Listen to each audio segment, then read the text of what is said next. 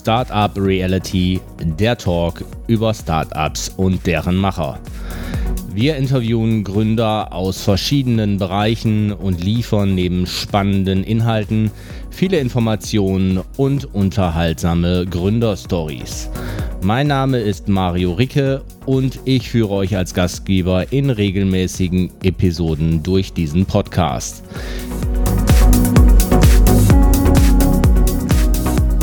Ja, herzlich willkommen zur Auftaktsendung von Startup Reality. Ich befinde mich heute in Düsseldorf am Platz der Ideen.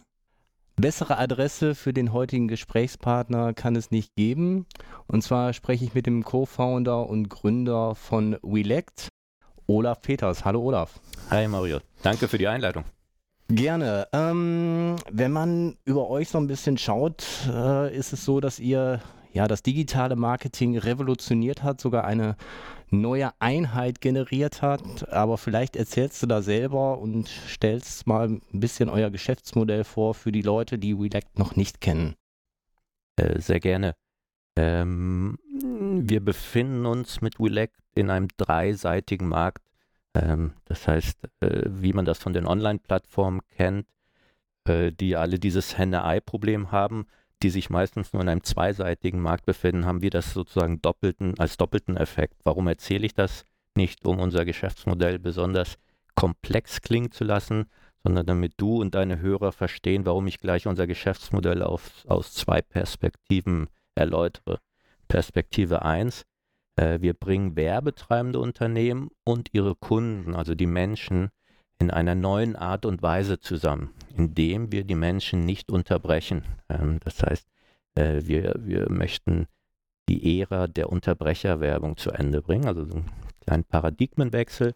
Wir glauben daran, dass es auch in der Werbung sehr gut funktioniert, wenn Menschen mitbestimmen können und entscheiden können, welche Werbung sie schauen. Das ist die eine Perspektive.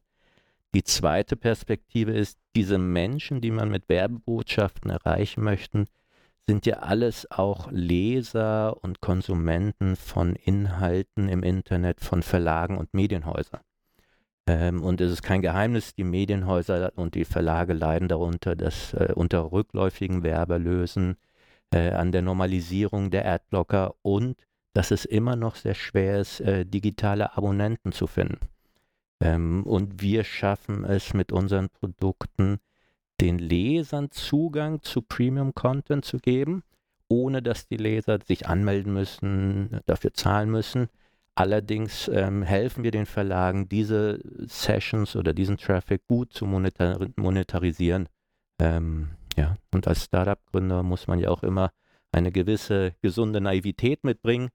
Wir glauben, dass wir tatsächlich da auch einen kleinen gesellschaftlichen, äh, gesellschaftlichen Mehrwert liefern, ähm, wir wollen tatsächlich Verlagen helfen, äh, neue Erlösquellen zu finden. Und da glauben wir, dass wir tatsächlich was Gutes das heißt also, wenn ich als Leser ähm, dieses Pop-up normalerweise bekomme, das ist jetzt Premium-Inhalt, zahl 1,99 Euro für die nächste Woche, für den nächsten Monat, wie auch immer der Verlag das generiert hat, habe ich, wenn ihr dort integriert seid, die Möglichkeit zwischen verschiedenen Werbungen auszusuchen, Videoformaten, die ich mir angucke oder wie kann ich mir das vorstellen? Ja, danke für die Frage. Ähm, das ist so der Klassiker sind ja die Plus-Angebote. Ähm, am Ende des Tages, was du gerade beschrieben hast, ist eine Bezahlschranke oder eine Paywall. Ähm, wichtig ist, der Leser darf sich immer noch dafür entscheiden, ein Abo oder eine Session zu bezahlen. Das ist völlig in Ordnung. Wir finden das super. Ähm, was wir sind, sind eine zweite Alternative in diesen Schranken, wo der Leser sagen kann, nee, ich bin noch nicht bereit zu zahlen oder ich bin vielleicht nicht bereit, jetzt meine Anonymität aufzugeben, indem ich meine Kreditkartendaten oder meine E-Mail da eingebe. Äh, und das sind wir dann. Das heißt, es gibt erstmal die Entscheidung, zahle, ich melde mich an oder alternativ, ich, lass, ich, ich werde werbefinanziert weitergeleitet. Wenn sich jemand für Werbung entscheidet, dann kommt der Schritt, den du schon beschrieben hast. Uns ist total wichtig, dass der Nutzer selbst entscheidet, welche Werbung für ihn relevant ist. Das heißt, wir, ähm, nachdem er sich für Werbung entschieden hat, zeigen ihn eine Anzahl von Kampagnen an und er muss mit einem Klick entscheiden, was für ihn relevant ist. Mhm. Jetzt ähm, seid ihr vor ein paar Jahren gestartet. Du wirst sicher noch äh, erzählen, wann das genau war. Ähm, was mich natürlich interessiert und auch die zukünftigen Gründer und Gründer, die gerade zuhören, wie lange hat es denn von der ersten Idee gedauert bis zur Umsetzung der Gründung und war von vornherein die Idee, dieser gerade beschriebene Ansatz mit Verlagshäusern oder äh, hat sich das in der, äh, in der Vergangenheit sozusagen irgendwann zu diesem Geschäftsmodell entwickelt? Äh, äh, also angefangen haben wir tatsächlich 2016 schon ähm, und unser erst oder andersrum, unser Grundkonzept, nämlich den Menschen erstmal entscheiden zu lassen, dass er überhaupt bereit ist, Werbung zu konsumieren und dann auch noch zu entscheiden, welche, das stand gleich am, ziemlich am Anfang fest und hat sich seitdem auch wirklich kaum verändert. Das ist sozusagen unser Grundkonzept. Wie wir das umgesetzt haben, hat sich tatsächlich ein paar Mal verändert. Ähm, lustigerweise die erste Produktvariante war das war 2016, als Netflix, Amazon Prime noch nicht so in jedem Haushalt tatsächlich äh, vor Ort aktiv waren.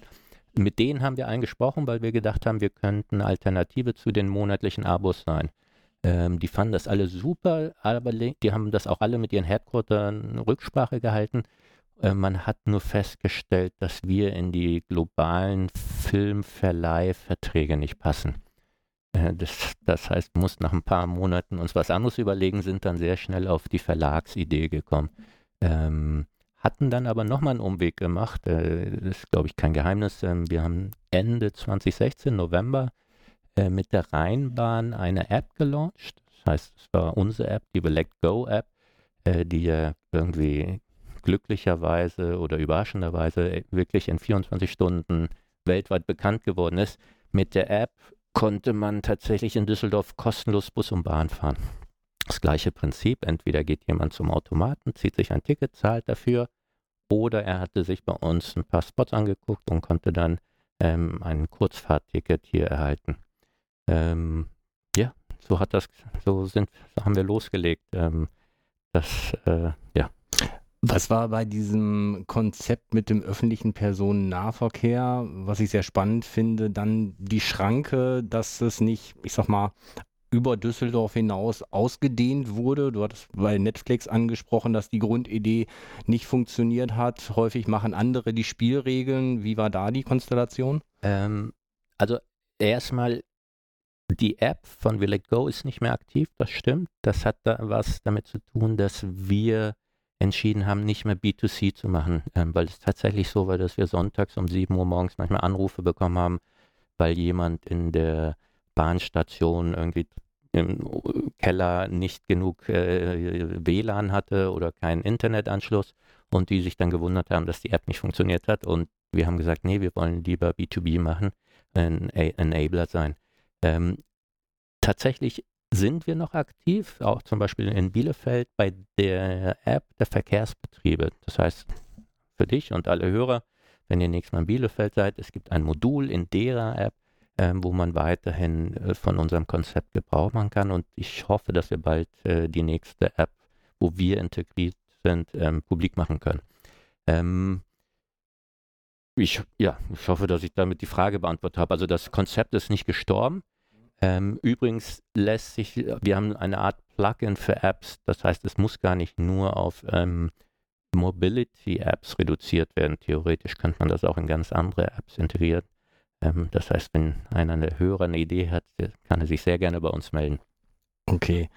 Ähm, was bei mir so rauskommt, ist, dass sich das Konsumentenverhalten von Werbung geändert hat und ihr diesen Need sozusagen geschlossen habt. Du hattest Netflix angesprochen, On Demand. Ich gucke mir Sachen an, wenn ich sie gerne konsumieren möchte. Das ist ja ein Game Changer, dass man sich auf den Stuhl des Konsumenten setzt. Meine Frage ist jetzt, du hast über die Publisher, die Verlage gesprochen, dann gibt es die Advertiser, die ihre Werbung dort platzieren und natürlich den Konsumenten. Ich aus meiner Sicht ähm, finde das Konzept wesentlich sympathischer, weil ich selber entscheiden kann, gucke ich Werbung A oder B. Meine Frage ist an der Stelle, wer ist denn schwieriger zu überzeugen? Sind es die Publisher oder die Werbetreibenden, die Advertiser? Weil es ist ja immer so, neue Dinge hm, sind immer schwierig zu integrieren. Man hält immer gerne an dem fest, was sich etabliert hat. Ne? Der Mensch ist halt ein Gewohnheitstier und erstmal neuen Dingen skeptisch gegenüber. Ähm, übrigens, du hast gerade perfekt wieder den dreiseitigen Markt bei uns erklärt. Erstmal danke dafür. Ähm, lustige oder überraschenderweise die größte dieser drei Gruppen, nämlich die Menschen, ist die einfachste. Wir sind gerade wieder vor drei Tagen bei einem großen, bei einer, bei einer großen Zeitung in Köln, bei den Kölner Stadtanzeigen mit dem Piloten live gegangen, ohne dass wir Werbung dafür gemacht haben, ohne dass ein Artikel darüber geschrieben wurde. Nach drei Minuten sehen wir, die Nutzer fangen an, unser Produkt zu verwenden. Und das sehen wir bei allen uns in unseren Integrationen und das freut uns natürlich. Und eigentlich das ist ein Luxus, dass sozusagen die größte Gruppe in diesem Markt, nämlich die Menschen da draußen, für uns kein Problem darstellen. Das ist erstmal ein, eine tolle Erkenntnis. Ähm, wir spüren, dass bei Verlagen und Medienhäusern eine gewisse Skepsis ähm, besteht, wenn wir an der Tür klopfen und sagen, hm, wir haben ja ein digitales Produkt, das euch helfen soll. Das hat damit zu tun, dass ich und mein Co-Gründer, der Philipp Thomas, ähm, beide viele, viele Jahre bei der Mediacom tätig waren und A, äh, die Medienagenturen vielleicht nicht dafür bekannt sind, dass sie irgendwie den Verlagen und Medienhäusern nur helfen wollen, sondern ja äh, da auch tätig sind, um die Preise zu, nach unten zu verhandeln. Das war der eine Punkt. Der zweite Punkt ist, ich kann gut nachvollziehen, nach 20 Jahren, wo ähm, Unternehmen wie Facebook und Google Verlagen das Leben vielleicht eher etwas schwieriger gemacht haben, wenn dann jemand an der Tür klopft und sagt, ich habe hier etwas, was euch hilft, hat was mit Internet zu tun, dass sie nicht gleich sagen, ja, ja, glauben wir euch sofort. Das kann ich auch total gut nachvollziehen. Ähm, aber jetzt nach zwei Jahren, wo wir am Markt sind und teilweise mit gro sehr großen Verlagen wie zum Beispiel Border Forward, aber auch äh, mit sehr vielen regionalen Verlagen sehr erfolgreich bewiesen haben, dass es eine gute Zusammenarbeit gibt, ähm, spüren wir, dass die Verlage sozusagen diese Angst oder diese Skepsis abbauen. Ähm, teilweise haben wir jetzt endlich die Situation erreicht, dass die uns kontaktieren und sagen, wir haben gehört, das läuft ganz gut, können wir nicht auch mal mit euch einen Test durchführen. Dritte Gruppe, die Werbetreibenden und deren Agenturen, mit denen wir ja tagtäglich zu tun haben. Ähm, da ist wahrscheinlich noch die Skepsis am größten, ähm, weil die hören sich wahrscheinlich jeden Tag irgendeinen Lieferanten an, der sagt, ich habe das neue Produkt, bei uns ist die Werbewirkung am besten, ihr müsst bei uns eure Budgets ausgeben. Ähm, das heißt, wir müssen da noch etwas mehr beweisen, dass unser Ansatz, Werbung an Menschen auszuspielen, tatsächlich sehr viel besser funktioniert. Ähm, und deswegen war es auch so wichtig, wir haben tatsächlich vor wenigen Tagen mit Border Forward, aber auch mit Decor und mit zwei der Top 10 Werbetreibenden Unternehmen aus Deutschland eine Studie veröffentlicht, eine Marktforschung, die Ergebnisse einer Marktforschung veröffentlicht, die eindeutig belegt, dass dieser Ansatz, den Nutzer mit einzubeziehen, ganz andere Werbewirkung erzeugt als die Unterbrecherwerbung und andere Werbeformate. Das hatten wir schon mal in einer Marktforschung vor zwei Jahren erhalten, aber ähm, wir mussten das jetzt sozusagen nochmal beweisen. Allerdings, es gab zuletzt, also in den letzten zwei Jahren mehr als zwei Diplomarbeiten über uns. Es gab eine wissenschaftliche Arbeit über unseren Ansatz und jedes Mal war das eindeutige Ergebnis, die Werbewirkung ist eine komplett andere. Wir sind die Champions League der Werbewirkung, weil wir den Nutzer ernst nehmen, weil wir ihn respektieren. Du hattest gerade die Mediaagenturen angesprochen und ich hatte eingangs gesagt, dass ihr in der digitalen Welt eine neue Währung ins Leben gerufen habt, den Cost per Want, also weil ich das selber aussuche, den Werbeplatz. Jetzt kann ich mir vorstellen, bei neuen Währungen ist es immer so, man versucht sie vergleichbar zu machen, ne, wie wir das aus D-Mark und Euro-Zeiten kennen. Man rechnet um und ich könnte mir vorstellen, dass der ein oder andere Mediaplaner die Hände über den Kopf zusammenschlägt, weil er in seiner äh, Cost per Klick oder in seiner TKP, also pro 1000 Kontaktpreis für die, die ja in der digitalen Branche nicht so unterwegs sind, versucht, diesen Cost per One vergleichbar zu machen und dann auch zu bewerten, ob diese Währung dann auch für den Kunden wirklich relevant ist. Wie sind da deine Erfahrungen? Also erstmal ist äh, zu Recht, das, was du gerade beschrieben hast, ist völlig richtig. ich nutze auch jetzt nochmal die Chance, an alle Mediaplaner und alle Werbetreibenden, die zuhören, mich zu entschuldigen. Das hat uns auch etwas Zeit gekostet, diesen Schritt zu gehen. Allerdings die Währung, die unserem Produkt am nächsten kommt, äh, gibt es am Markt, die nennt sich Cost per Completed View. Das heißt, der Werbetreibende oder die Medienagentur zahlt nur für einen wirklich zu Ende geschauten Videospot an. Ähm, das Problem ist, diese Währung wird uns nicht gerecht, denn die Cost per Completed Views sind meistens Pre- oder Mid-Rows. Das heißt, wir sind weiterhin in der, im alten Paradigma Interrupted äh, Ads. Also der Nutzer wird nicht gefragt, er wird unterbrochen, der will eigentlich danach den Film gucken oder den Content danach anschauen.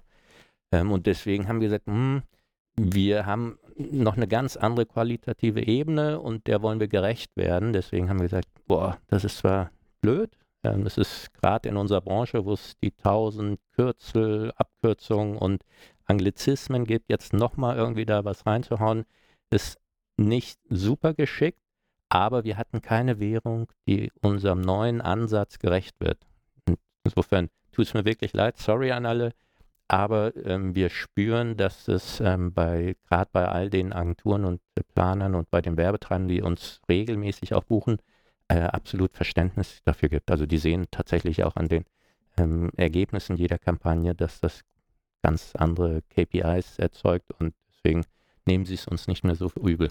Gut. Du hattest gerade schon den äh, Philipp angesprochen und häufig scheitern ja Gründungen daran, dass eine gute Idee nicht umgesetzt wird. Ne? Also ähm, jetzt wart ihr beide in einem Angestelltenverhältnis bei der Mediacom. Irgendwann kam der Gedanke auf den Tisch, kann ich mir vorstellen. Und dann zu sagen, wir riskieren es jetzt, wir machen es jetzt.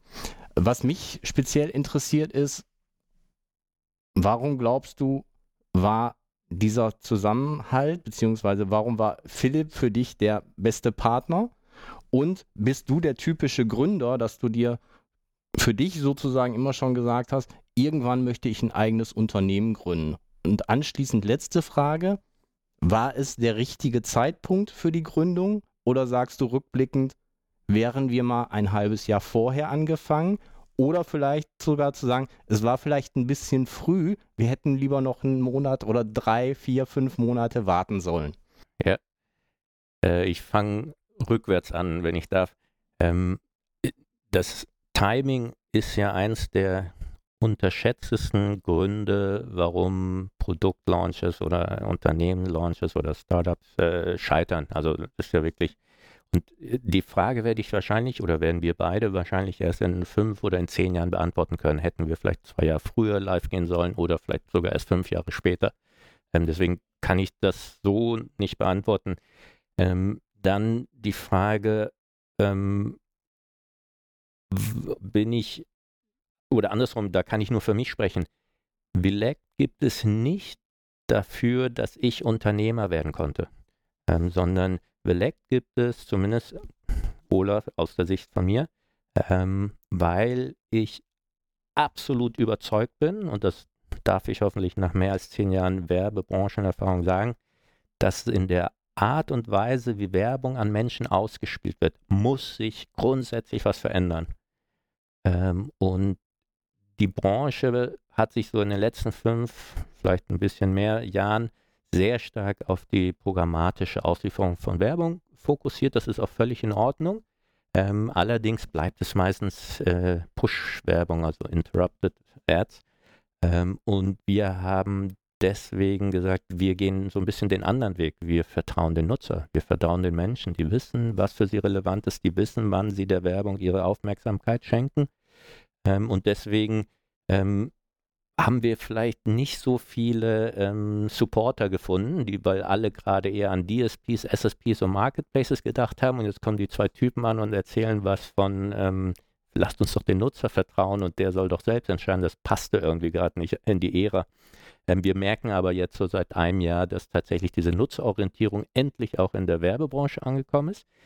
Ähm, ich könnte jetzt gleich noch wahrscheinlich äh, etwas länger äh, was darüber erzählen, warum die Werbebranche eine der letzten Branchen ist, wo Nutzerzentrierung noch nicht angekommen ist, beziehungsweise wir glauben, dass wir mit Belek die Ersten sind, die das umsetzen.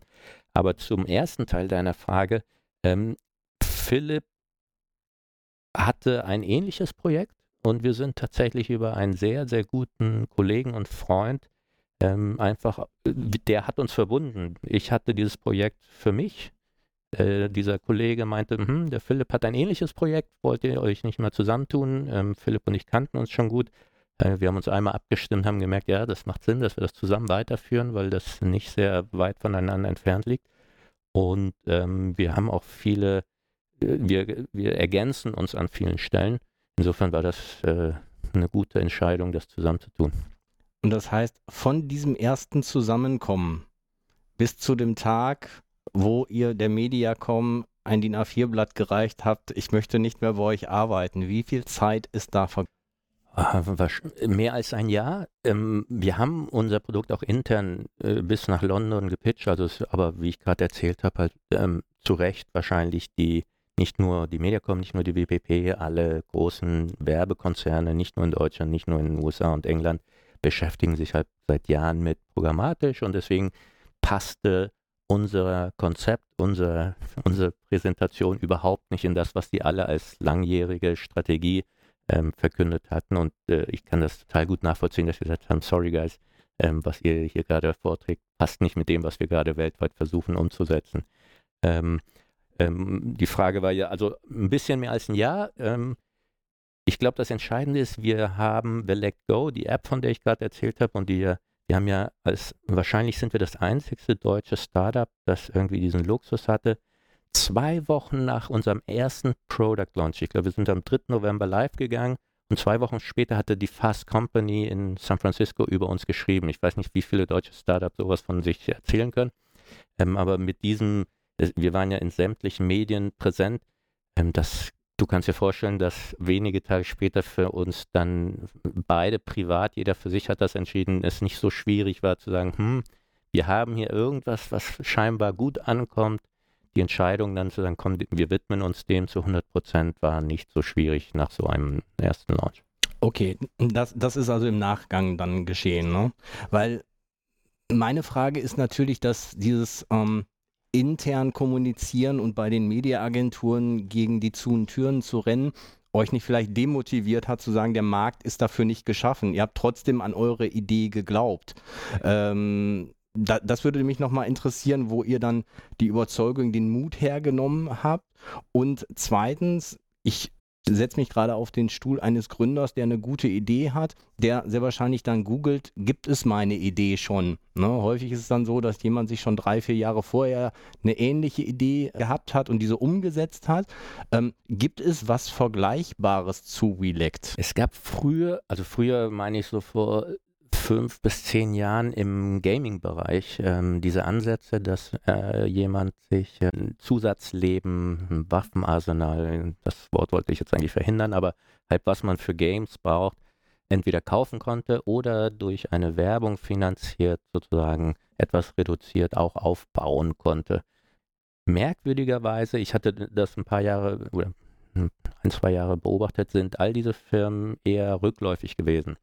Im Nachhinein stellt sich heraus, dass sozusagen das Umfeld der Gamer ähm, für die Werbetreibenden nicht so interessant war. Das heißt, die haben gesagt, hm, alle, die da die Werbung anschauen, sind eigentlich auf das Spiel fixiert. Die gucken sich irgendeine Werbung an. Hauptsache, sie kriegen nochmal drei Bomben und irgendwie zwei Ersatzleben. Das ist aber die Ausnahme. Also das hat es gegeben. Es ist eher rückläufig. Wir haben immer fest daran geglaubt, dass in einem anderen Umfeld, wenn Menschen Nachrichten lesen wollen, ähm, oder wenn Sie äh, Premium Content äh, lesen wollen, dass es da durchaus Sinn machen würde. Ähm, und die Wahrheit ist, wir verändern ja eigentlich nicht wirklich das, was seit 100 Jahren in der Werbung passiert. Nämlich ähm, die Realität ist ja, wenn ich jetzt draußen auf der Straße 100 Menschen frage, was sie von Werbung halten, werden wahrscheinlich 99 sagen, oh, nervt total oder viel zu viel, bla bla bla. Keiner wird sagen, wie cool, dass es die Werbung gibt, weil sonst würde es Wer wird Millionär auf RTL nicht geben. Oder ähm, die Ausgabe der Rheinischen Post oder der Fokus wären deutlich teurer, wenn da nicht so viel Werbung wäre. Ähm, daran denkt ja, diesen, diesen, diese Verbindung ist ja den meisten Menschen verloren gegangen und was wir tun, ist eigentlich diese Verbindung wieder herzustellen. Dass sagen, hey, Werbung hat erstens einen Benefit. Ähm, was nur wichtig ist, dass der Mensch die Entscheidung treffen kann. Also wenn jemand einfach sagt, ich habe heute keinen Bock mehr auf Werbung, dann ist das völlig in Ordnung. Wir, wir, wir lieben diesen Menschen genauso. Ähm, und wenn er bereit ist, dann irgendwie dafür zu zahlen, ähm, ist das super. Also dann haben wir damit gar kein Problem. Außerdem hat sich an den letzten Jahren noch was verändert, das hatte ich vorhin nur ganz kurz erwähnt. Die Normalisierung von Adblockern. Also die, das ist ja eine Reaktion, eine, wie ich finde, nachvollziehbare Reaktion der Menschen auf diese viele Unterbrecherwerbung, auf diese Push von, von Werbebotschaften. Die Quoten nehmen ja nur zu ähm, und es gibt ja immer mehr Browser, die das als Standardsoftware schon integriert haben. Und da sind wir auch sehr erfolgreich drin. Das heißt, wenn diese Adblock-Walls erscheinen, das ist ja so ähnlich wie eine Bezahlschranke, empfinden wir, dass es nicht sehr klug ist, als Verlag oder als Medienhaus den Nutzer zu sagen, hey, du hast einen Adblocker aktiviert, schalt den aus oder hau ab. Das ist leider, was ja heute immer noch viel passiert, sondern wir glauben daran zu sagen, hm, du hast einen Adblocker aktiviert, könntest du uns nicht whitelisten, also wärst du bereit, auf unserer Seite den zu deaktivieren. Wenn jemand sagt, hm, ich bin zum ersten Mal auf dieser Seite, ich, nee, eigentlich nicht, ich will den erstmal anlassen, äh, die übliche Reaktion war dann zu bouncen, also auf eine andere Seite zu gehen. Deswegen halten wir sehr viel davon, sagen, hier ist noch eine zweite Möglichkeit, lass deinen Adblocker erstmal an, komm erstmal auf die Seite, schau sie dir an, lese den Artikel, den du lesen wolltest, du lest vielleicht noch einen zweiten und dritten.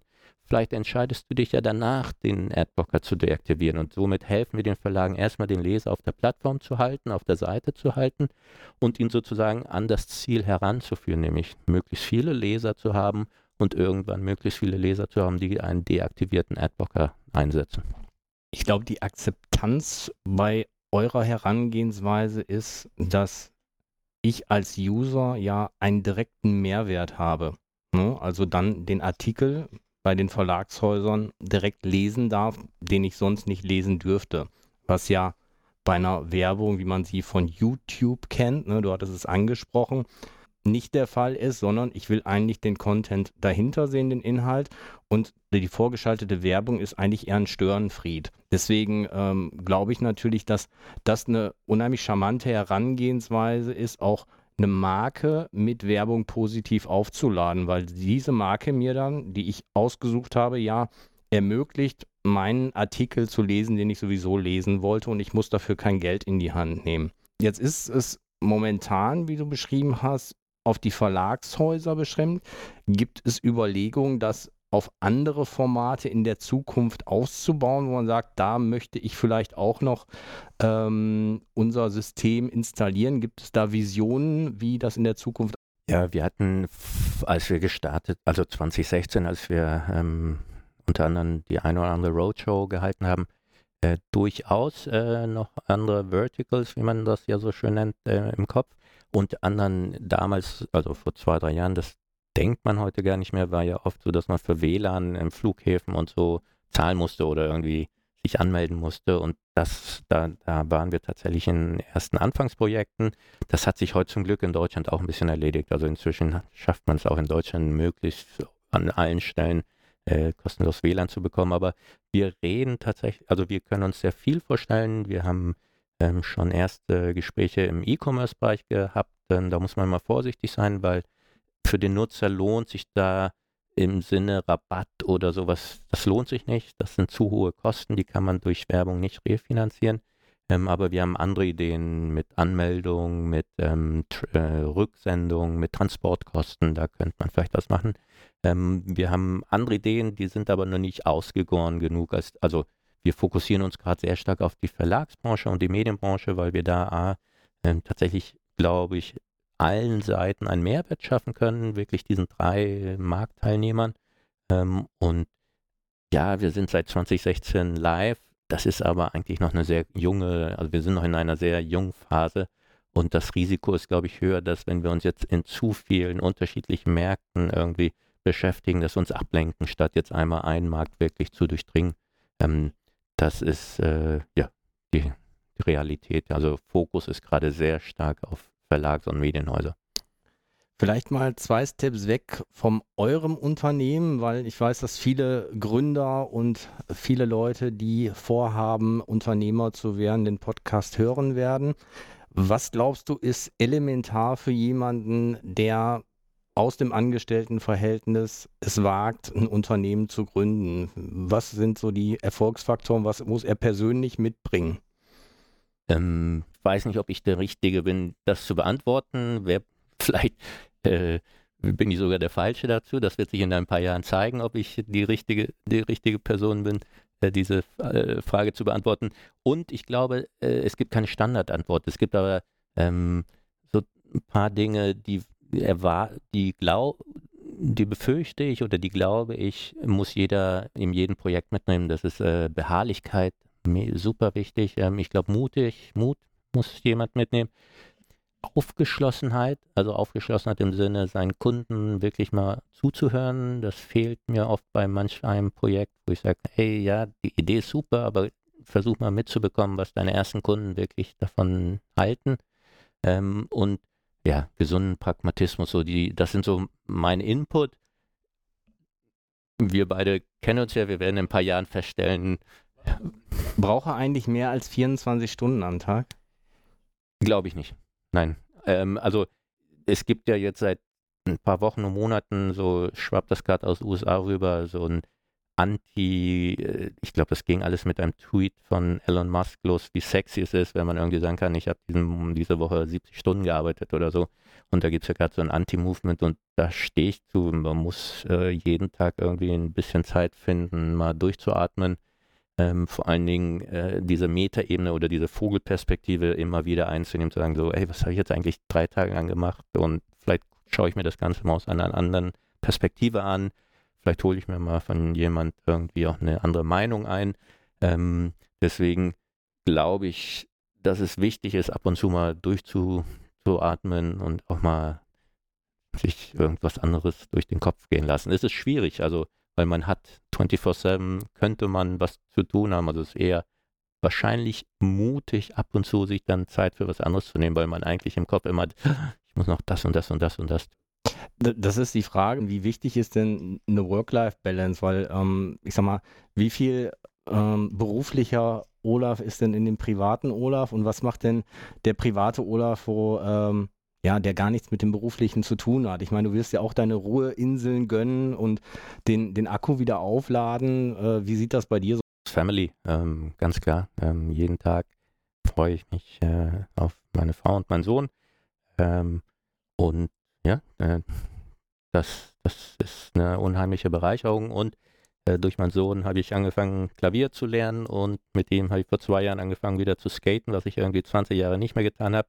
In beiden ist er deutlich besser als ich, aber das ist so, das ist so die Art und Weise, wie man dann, wie ich es schaffe, ab und zu irgendwie komplett ab, nicht an Relax zu denken. Denn die Wahrheit ist, ähm, es gibt so viel zu tun, könnte, also manchmal steht man um vier Uhr morgens auf und fängt an, irgendeinen Scheiß zu lesen oder an irgendeine Idee zu arbeiten oder irgendwie ein To-Do noch zu erledigen. Und da muss man halt aufpassen, dass man das nicht, nicht übertreibt. Und bei mir ist es Familie. Ich glaube, es ist auch wichtig, sich diese Ruheinseln zu nehmen. Ich kenne das aus äh, meinem Alltag, äh, dass es dann wirklich so ist, als wenn man in einer anderen Welt wäre und äh, komischerweise es schafft, die Gedanken äh, gar nicht in die Richtung zu führen. Ähm, wenn die Kinder dann im Bett sind oder so, oder wenn man früher wach ist, kenne ich durchaus auch, dann ist es anders und man notiert sich schon mal ein paar Sachen entweder im Handy oder auf dem Zettel. Und komischerweise sind morgens die Gedanken meistens sehr, sehr gut, wenn man sich die am nächsten Tag oder nachmittags nochmal anguckt wenn ich schon mal einen Experten für Werbung, für Advertising auf der anderen Seite ähm, sitzen habe, muss ich natürlich die Frage stellen, Olaf, äh, was ist denn zum Beispiel deine Lieblingswerbung? Hm, das ist tatsächlich super einfach zu beantworten. Ähm, es gab letztes Jahr, das fing mit äh, äh, Serena Williams, hoffentlich habe ich den Namen jetzt richtig ausgesprochen, und Colin Kaepernick an von Nike It's only crazy until you do it. Also A, die Message ist natürlich super, haben wir uns auch zwei Jahre anhören müssen, was für ein Scheiß macht ihr oder seid ihr sicher, dass das funktioniert. Ähm, aber es waren einfach wirklich coole Werbung, ähm, die auch eine echt schöne Message rübergebracht haben und in unterschiedlichen Varianten. Einmal sehr, bei Serena war es halt sehr stark diese Frauen, MeToo-Frauenbewegung im Sport. Ähm, bei Colin Kaepernick, ähm, wenn man verfolgt, was der im, in, im American Football über sich ergehen lassen musste, weil er der Erste war, der, glaube ich, niedergekniet ist. Ähm, A, super mutig von Nike, aber alles sehr, also da gibt es jetzt inzwischen mehrere Spots, unter anderem mit Skatern, mit Surfern. Ähm, ja, absolut.